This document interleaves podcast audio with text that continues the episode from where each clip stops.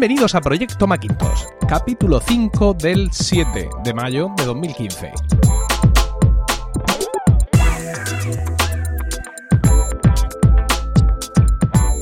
Muy buenas, mi nombre es Emilcar y esto es Proyecto Macintosh, el único podcast en español centrado exclusivamente en el Mac y en OS 10. Este podcast surge con la vocación de hablar solo del Mac, el ordenador en sí, su sistema operativo y sus aplicaciones.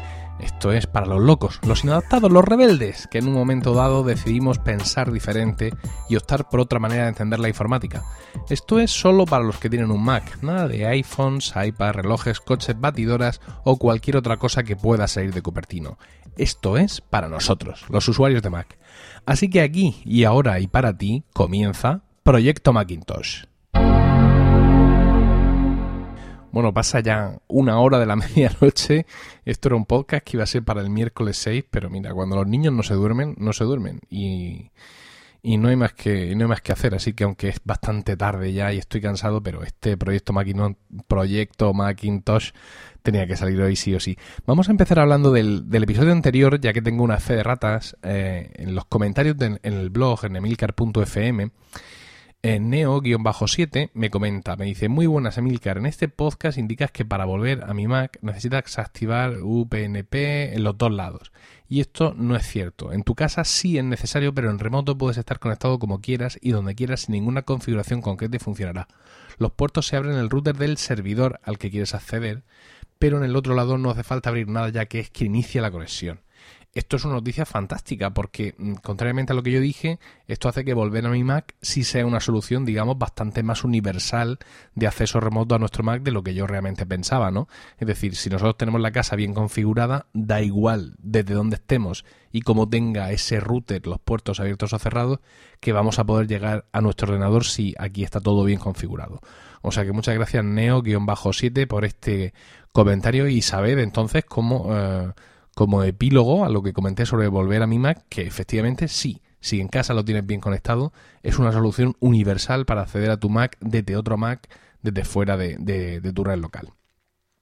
Una de las cosas, y ya volviendo, empezando con los temas de hoy, una de las críticas que se ha hecho a Proyecto Macintosh es que eh, es demasiado amateur. Quiero decir que los temas que trato como que son demasiado ligeros, que no profundizo en temas profesionales, etcétera. Y bueno, es cierto, porque yo en cualquier caso no soy un profesional que usa el Mac en el trabajo. Entonces, pues claro, mis propias experiencias están muy limitadas al respecto, ¿no? Y, y, claro, resulta muy costoso, es muy, muy difícil el hacer una investigación tremenda o, bueno, se pueden traer invitados y de hecho está previsto, es decir, yo tengo planificado muchos episodios, muchas cosas para hablar, pero efectivamente los temas que estoy tratando ahora son más para el usuario más corriente de, Macintosh. Y hoy, que sin embargo, quería hablaros un poco de FileMaker. FileMaker es una empresa subsidiaria de Apple que fabrica la aplicación de base de datos del mismo nombre. Todos conocemos, seguramente nos eh, conocemos de oídas FileMaker, pero lo que seguramente no sabemos, la mayoría, es que es una base de datos eh, brutal, gigantesca. Una base de datos en la que programas, en la que programas soluciones completas para negocios completos, ¿no? Es decir, no es solo coger y empezar a abrir eh, tablas e interrelacionarlas, sino que tú realmente puedes llegar a programar cosas muy brutales en FileMaker. En este sentido, FileMaker anunció el pasado mes de marzo la vigésima edición de su DevCom, de la FileMaker Developer Conference, que es una reunión a nivel mundial de desarrolladores y usuarios brutales de FileMaker.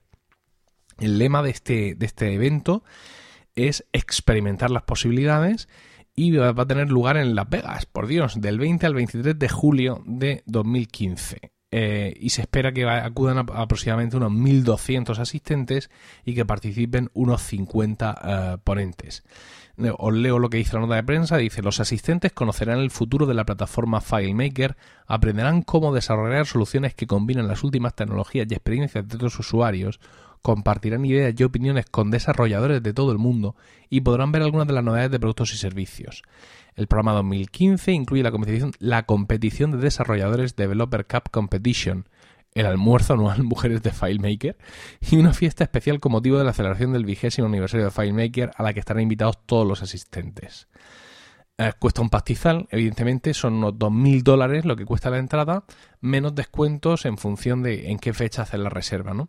Pero este año existe una novedad eh, que lo hace mucho más accesible en precio, ya que tienen por 99 dólares puedes acceder al Training Day, que se celebra en concreto el 20 de junio y proporciona una introducción práctica a FileMaker 13 con dos sesiones para principiantes y dos sesiones para usuarios intermedios, impartidos pues, por gente eh, miembros experimentados de algo llamado la FileMaker Business Alliance, que debe ser algún tipo de asociación o de agrupación de profesionales de uso de FileMaker.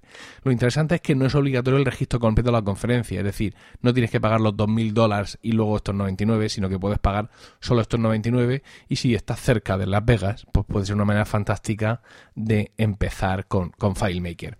Todo esto lo cuento para que veáis, digamos, hasta qué nivel eh, se mueve FileMaker, que tiene su propia conferencia de desarrolladores aparte de la WWDC que celebra Apple en junio, porque os insisto, FileMaker es una empresa subsidiaria de Apple.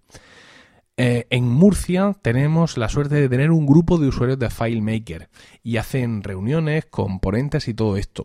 Quise haber ido a la última reunión, que fue hace pues, creo que dos o tres semanas, pero bueno, por motivos familiares me lo impidieron, pero realmente tengo muchas ganas de poder asistir a una de estas reuniones pues para ver, digamos, eh, de qué estamos hablando, ¿no? Tengo, sí tengo, no la necesidad, porque esto evidentemente no es algo que yo vaya a necesitar, pero sí el interés en saber qué es lo que realmente se puede hacer con FileMaker, ¿no? Es decir, qué tipo de aplicaciones se, se hacen, a qué nivel de complejidad pueden llegar y un poco cómo, cómo, está, cómo está ese mundo, ¿no? Entonces, pues voy a estar un poco al tanto de las actividades de este grupo de usuarios de FileMaker aquí en Murcia para asistir, si me es posible, a la próxima reunión y micrófono en mano, pues enterarme un poco de todo esto. Y si veo que no tienen reunión así, así pronto, pues cogeré a uno de sus gerifaltes, que los conozco bien y personalmente, y nos lo traeremos eh, para acá. FileMaker eh, tenía una solución, digamos, doméstica de base de datos llamada Vento, que tuvo bastante éxito durante un tiempo. Yo mismo fui usuario de evento. Digamos que era pues como el programa de base de datos que le falta a Apple, ¿no? El de base de digamos, para el usuario normal. Pero Evento fue cancelado y ahora mismo, pues la verdad es que mm, un usuario particular que quiere tener una base de datos más o menos sencilla, no tiene sentido gastarse el pastizal que cuesta FileMaker. Yo, siguiendo el ejemplo de Philip de eCharlas, estoy probando Tabforms y la verdad es que estoy bastante contento. Es poderosa, es una herramienta poderosa de base de datos, pero a medida de lo que cuesta, que creo que son unos 25 euros lo que cuesta la aplicación para Mac y 7 u 8 euros las versiones para iPad y para iPhone, que son separadas. Entonces, si buscáis una base de datos, pues seguramente Tabforms y aplicaciones similares es lo correcto. Si lo, sois unos usuarios muy potentes que estáis buscando, pues, digamos, aplicar las bases de datos a la gestión de vuestro negocio, pues es FileMaker eh, donde tenemos que, ir. Ya os digo, simplemente quería comentar un poco el, que existe este mundo en torno a FileMaker como, eh, como prólogo a futuras incorporaciones de información un poco más profunda sobre FileMaker que tendremos aquí en, en, Proyecto Macintosh. Y hoy estamos un poco serios también, ¿no? En, el siguiente punto, un poco siguiendo eh, un poco a colación, digamos, de estos comentarios que me habéis dicho de que le meta un poco más de caña.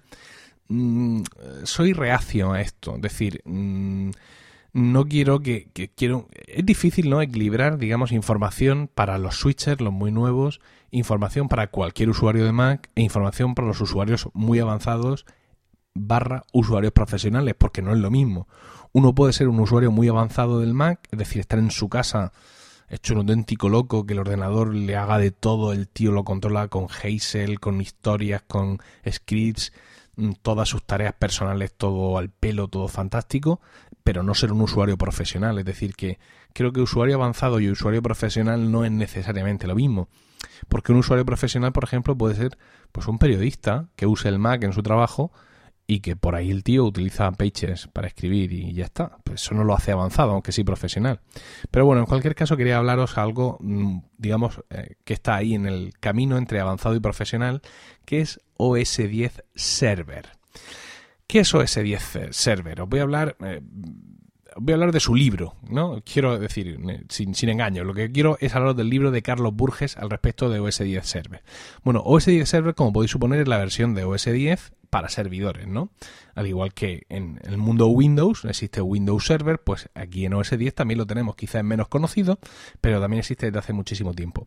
Yo tuve la oportunidad de asistir hace ya años a una sesión, una sesión espectacular sobre OS 10 Server que organizó Benotac. Benotac era un premium reseller que estaba entonces en Murcia y se trajeron un tío de Apple en Madrid para que nos explicara cómo funcionaba OS 10 Server. Y yo la verdad es que quedé impresionado porque vi que tenía un potencial espectacular, que era poder levantar un montón de servicios y no ya solo que digamos sería fantástico tener una red local en el trabajo o lo que sea mm, regida por OS 10 Server, sino que además vi que si tú tenías una red compuesta íntegramente por equipos con Windows, tener como servidor un Mac con OS 10 Server no era ninguna tontería, porque la capacidad de gestión alcanzaba incluso a, digamos, a, a sobrepasar los límites de la plataforma, ¿no?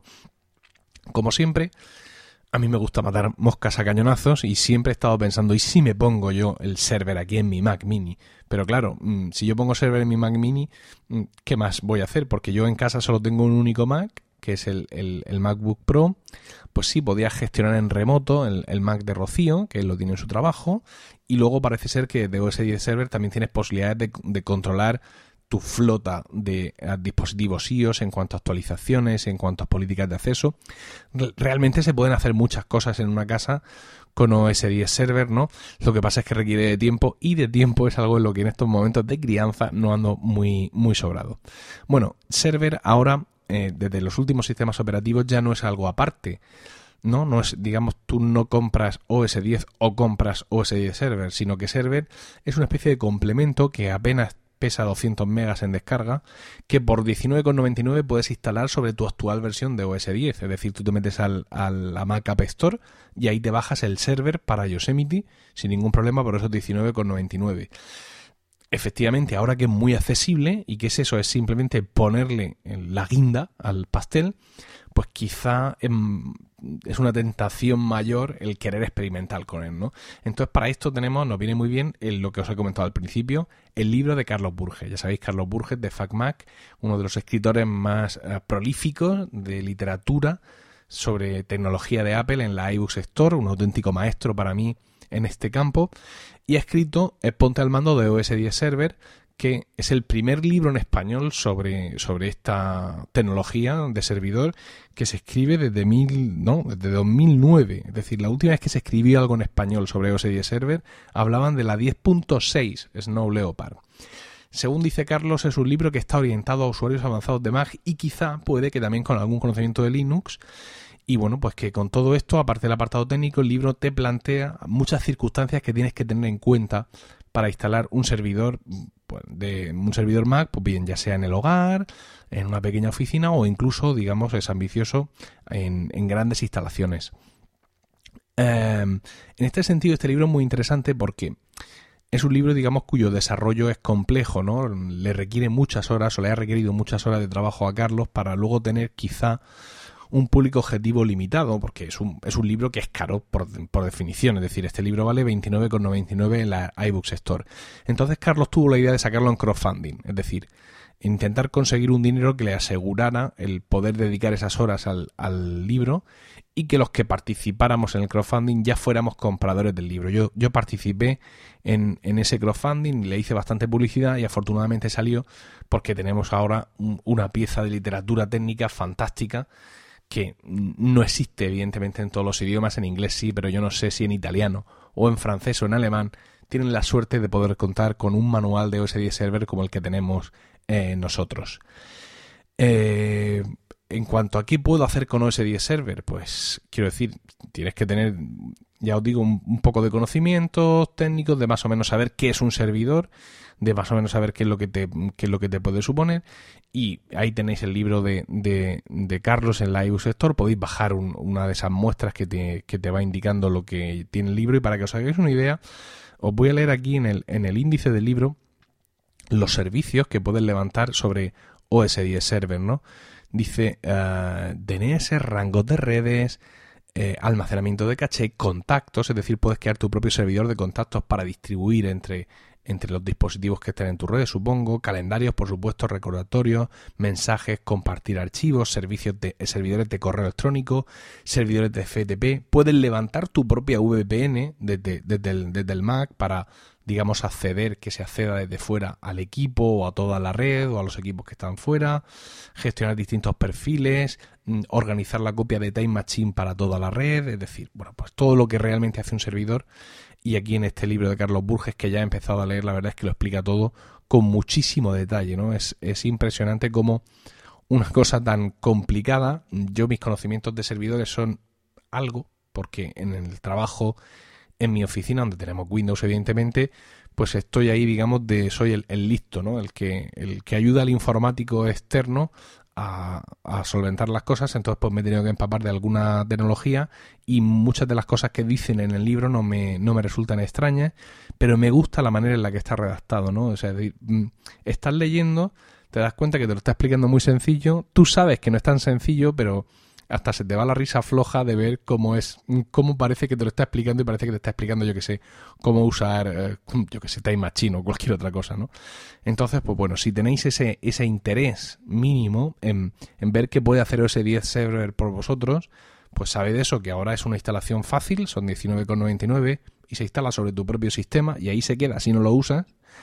Y luego que tenéis el manual imprescindible de Carlos en la iBus Sector por eh, 29,99 para poder realmente eh, sacarle todo el jugo. Como siempre, en todos los libros de Carlos, pues tendremos actualizaciones nuevas, tendremos nuevos vídeos, nuevos episodios que irán incrementando el, el nivel, el, alcance sobre OS 10 Server que tiene este manual que ya de por sí, pues la verdad es que es bastante. Más cosas. Una pausa. Saludos amigos maqueros, mi nombre es Bernardo y mi primer Mac fue comprado en la Apple Store en línea de Francia. Es un MacBook Pro de 13 pulgadas, principios 2011, que tiene un procesador de 2,3, Intel Core i5, memoria de 8 GB y trajo un disco duro de 320 GB, pero luego lo modifiqué y le puse uno de 1 TB. Estoy muy contento con él y no me arrepiento de haber pasado a Mac. Hasta luego. Bueno, ¿qué sería de un proyecto Macintosh sin hablar de la aplicación Fotos, ¿no? La aplicación Fotos de OS 10 que nos ha traído de cabeza en los últimos meses mientras la esperábamos, mientras recibimos la beta y mientras recibíamos la, la versión definitiva. Hay muchas cosas de, de, fotos que he comentado ya aquí incluso en el podcast y en mi blog en emilcar.es, pero aquí van unas cuantas más. Eh, para empezar, el tratamiento de las caras. Me gusta mucho la interfaz de, de, de manejo de las caras en, en, fotos, ¿no? Como está dispuesto en bolitas, incluso el, el propio círculo que, que, delimita una cara en la foto, cuando tú quieres añadir esa cara, que la aplicación ha sido capaz de reconocer, el círculo que creas, pues tiene una interfaz muy agradable para crearlo, para ubicarlo bien. Y es muy agradable también pues el, el, cómo están dispuestas esas caras, ¿no? En una especie de círculos unos encima de otros, así en un gran panel donde puedes pinchar rápidamente la cara que quieres y, buscar las fotos que, necesitas. Dije en su momento, cuando estaba con la beta, que no podías fusionar caras. Y alguien podría pensar, ¿y para qué uno va a querer fusionar caras? Bueno, resulta que como tú puedes publicar eh, directamente desde fotos a Facebook, por ejemplo, eh, cuando quieres etiquetar una cara y empiezas a escribir un nombre, eh, el sistema Fotos, la aplicación, te va a ofrecer el enlace, eh, te va a ofrecer que lo etiquetes con un contacto que se llame parecido y que ya tiene una cuenta de correo electrónico. ¿Cómo funciona esto? Vamos a ver, imaginaros que yo, que yo estoy en Facebook con una cuenta de correo que es mi nombre gmail.com. Entonces, cuando alguien desde la aplicación Fotos me etiqueta, puede etiquetarme no poniendo Emilio a secas, sino usando el contacto de Emilio que tienen en su libreta de contactos del Mac, y en la que, entre otras cosas, figura mi dirección de correo electrónico, mi nombre, arroba gmail.com. Eso hace que cuando esa persona sube la foto a Facebook etiquetada no ya solo con mi nombre, sino con mi contacto en el que figura la dirección de correo electrónico, Facebook me etiqueta a mí como usuario, porque reconoce que le viene una foto desde OS 10 etiquetada con un usuario que tiene ese correo electrónico, mira su lista de, de miembros en Facebook, ve que yo tengo ese correo electrónico y me autoetiqueta. Para esto, digamos, es lo que vale. ¿Qué es lo que pasa? Pues muchas veces no queremos etiquetar a la gente, digamos, con el nombre del contacto. Yo, por ejemplo, en mi lista de contactos todo el mundo aparece con sus nombres y con sus apellidos completos, incluido mi mujer y mis hijos. ¿Eh? Y no, yo no tengo papá, mamá, yo tengo Emilio Cano, tal, Julia Molina, es decir, lo tengo todo con todos sus apellidos, ¿no? Entonces, pues en un momento dado, pues esto nos puede resultar un poco frío a la hora de tener ahí las caras, ¿no? Pues yo tengo Rocío, Isabel, Emilio, eh, Emilio, Emilio Senior, para hablar de mi padre, Emilio Cuarto es, mi hijo, yo soy Emilio Asecas, en fin. Eh, tengo pues ese tipo de nombres, ¿no? No tengo no me gusta a la hora de poner delante todas las caras de fotos el ver nombres con apellidos enteros porque ahí sí me resulta un poco frío. Entonces, en ese sentido, en un momento dado estamos etiquetando rápido y podemos cometer algún error. Pues en un momento dado podemos haber eh, etiquetado a una cara como Gerardo a secas y sin embargo por error otro hemos etiquetado como Gerardo Rato como la entrada que hay en, nuestro, en nuestra agenda de contactos. Pero nosotros no queremos etiquetar como Gerardo Rato, queremos solo como Gerardo. ¿Qué hacemos? Pues en, en Aperture era muy sencillo. Tú, teniendo todas las caras delante, pinchabas sobre un grupo de fotos de una cara y la echabas encima de otra. Ya se habían fusionado.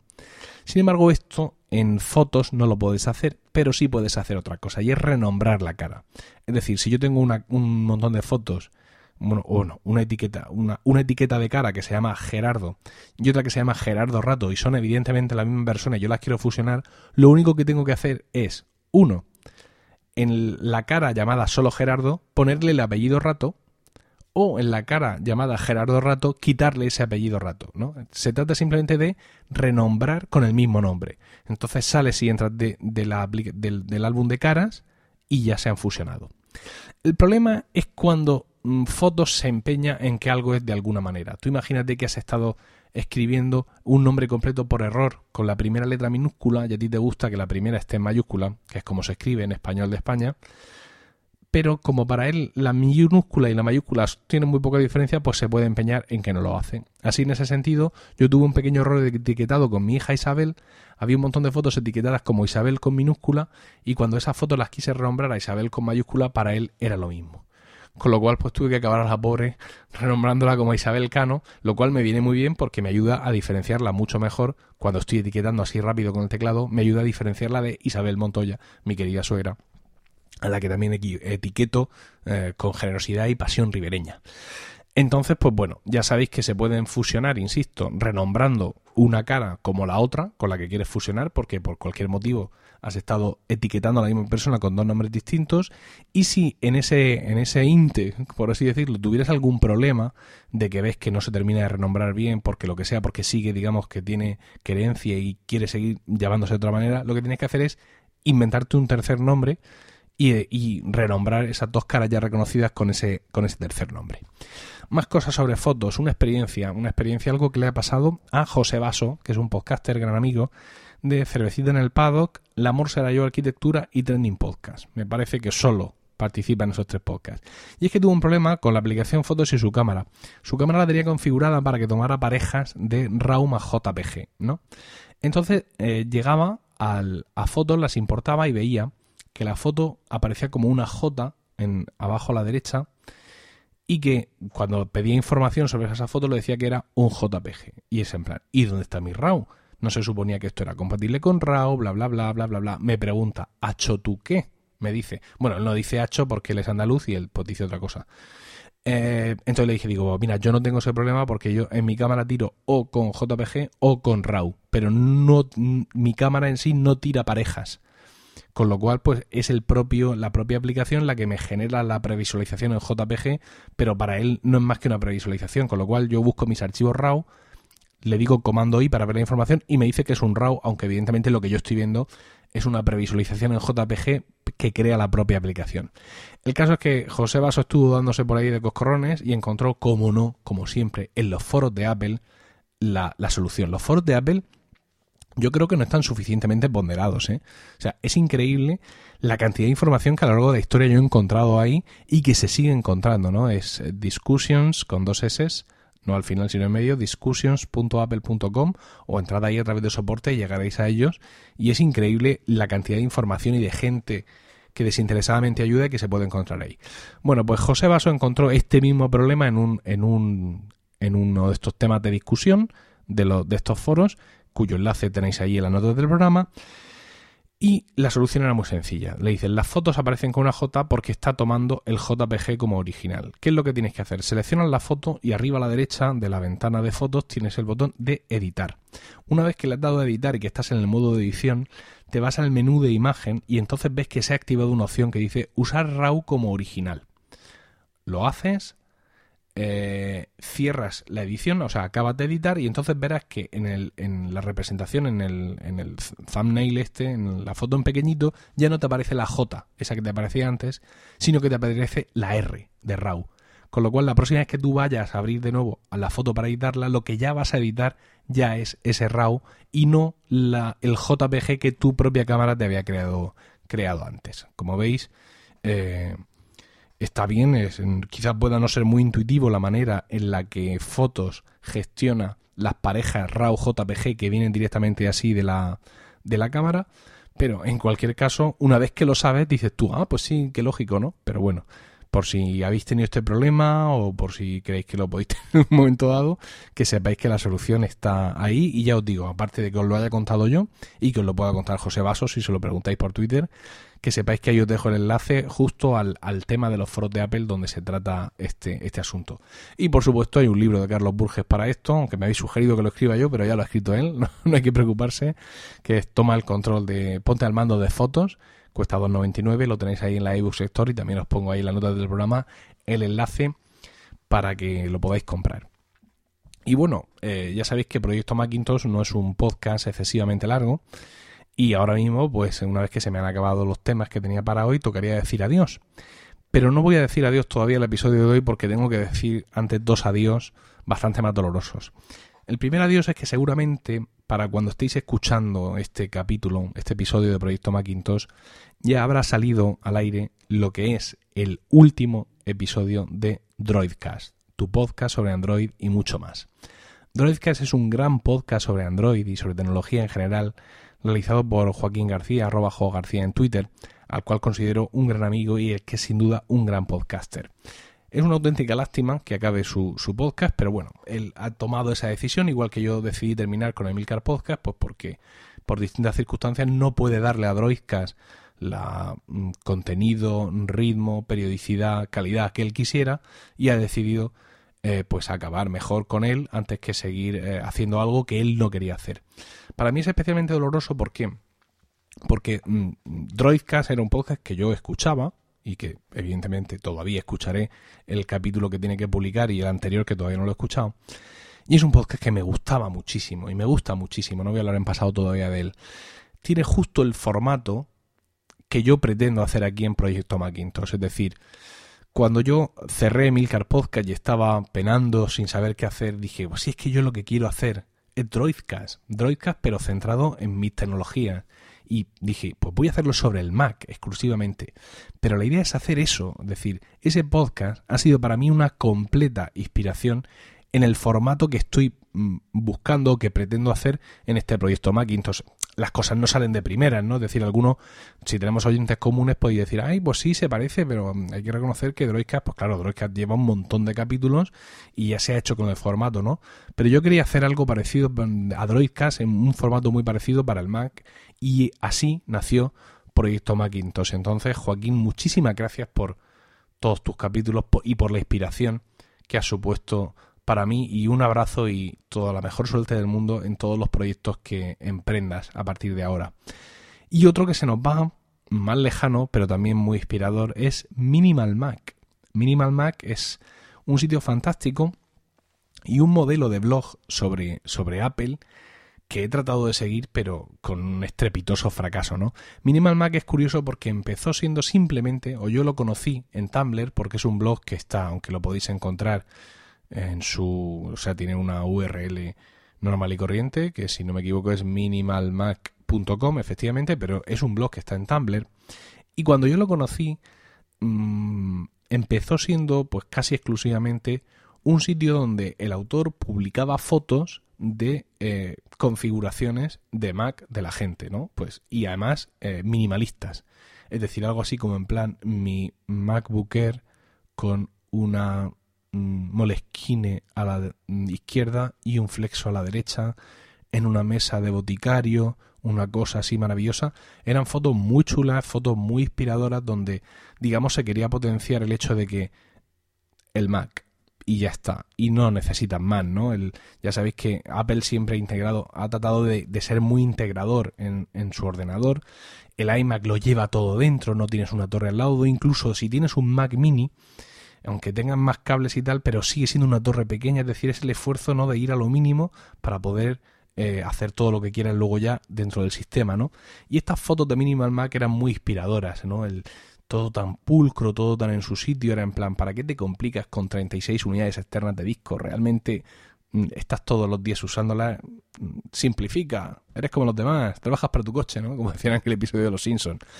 Y bueno, Minimal Mac luego evolucionó empezó aportando más cosas. Su escritor Patrick Rowan se dedicó pues a hacer a escribir cosas sobre digamos la vida en general, sobre filosofía de vidas, filosofía minimalista, sobre un poco de productividad también y Minimal Mac empezó a abrirse y publicar sobre más temas, ¿no? Sobre aplicaciones, aplicaciones que nos permitían hacer unas cosas muy concretas y muy bien y de una manera muy escueta, ¿no? Es decir, seguir todo este precepto de la vida minimalista, de la, de la vida informática eh, minimalista. Y bueno, es un sitio fantástico que me, gusta y me sigue encantando hasta el último momento y que además pues no desaparece evidentemente ahí está él publicó un libro una recopilación de sus mejores artículos que ahora ha sacado en formato físico yo lo tengo ya en ebook y me lo he comprado en formato físico porque como él dice quiero tener un recuerdo físico de lo que fue este sitio. Y os recomiendo que o bien compréis el libro en, en, EPUB que bastante está bastante bien de precio y te ofrece lectura y hasta que te aburras o bien visitéis minimalmac.com y exploréis su archivo porque vas a encontrar un montón de, de, fotos de pequeños comentarios de enlaces atajos pequeños trucos fondos de escritorio también eh, ya os digo, todo un poco eh, procedimientos, cómo hacer esto en tan solo dos, tres pasos, todo muy cuidado, todo con una imagen fantástica. Ya os digo que yo intenté en su momento imitar Minimal Mac, ¿no? Es decir, me gusta este tipo de blog, quiero ser ese, de, quiero, yo quiero, quiero hacer el blog que a mí me gustaría leer. En estos momentos me gusta mucho Minimal Mac. ¿De qué manera podría yo intentar hacer algo parecido, ¿no? Y, y fue curioso cómo fracasé haciéndolo. Seguramente porque mm, Quiero decir, si no te sale, no te sale, ¿no? A mí esto puede gustarme mucho, pero puede gustarme verlo. Porque yo en el fondo, pues soy como más barroco, ¿no? Como más enrevesado. Y, me quedaba muy forzado el tratar de transmitir yo unos valores o unas estéticas o unos puntos de vista uh, pues como los que transmitía Patrick Brown en su, en su blog. Ya os digo, echarle un ojo ahí a minimalmac.com, que si conozco a Patrick un poco, esto va a seguir aquí online hasta que las ranas críen pelo. Y disfrutado un poco, pues eso, pues de las fotos, de los comentarios, de, los enlaces, de las aplicaciones, pues de todo lo que, lo que él ha compartido con nosotros a lo largo de, de estos años. Y creo que ahora sí, después de estas dos despedidas tristes, muy tristes despedidas, es el momento de despedir también el, podcast de hoy. Muchísimas gracias por, por, el tiempo que habéis dedicado a escucharme. Es curioso porque ya os digo, este podcast lo he grabado a la una de la mañana y es cierto que cuando se graba un podcast a esta hora hay una energía distinta, ¿no? Yo he intentado a sobreponerme un poco, que no me, que no me quedara así un podcast muy apagado, muy lento, mm, pero aún así noto que es otra cosa, ¿no? Que hablo de las cosas con otra relajación, cuando hoy estaba terminando el, guion estaba muy vibrante, fíjate, OS 10 server, y no creo que no haya transmitido esa vibración, pero sí creo que la he traído de otra forma, ¿no? Es curioso, aunque pasen muchos años de podcasting y esté aquí hablando sin mucha limitación, está la gente durmiendo, pero yo aquí en casa puedo hablar tranquilo, no, no sé hoy a dónde ellos están durmiendo, pero es curioso como la, hora me baja el biorritmo ¿no? y me hace enfrentar, enfrentar el podcast de otra manera. En cualquier caso, insisto, muchas gracias por, por el tiempo que habéis dedicado eh, a, escucharme y espero vuestros comentarios en emilcar.fm, por correo electrónico a proyectomacintosh.emilcar.fm o en Twitter al usuario arroba proyectomac. Un saludo a todos y recuerda... Never trust a computer you can't lift.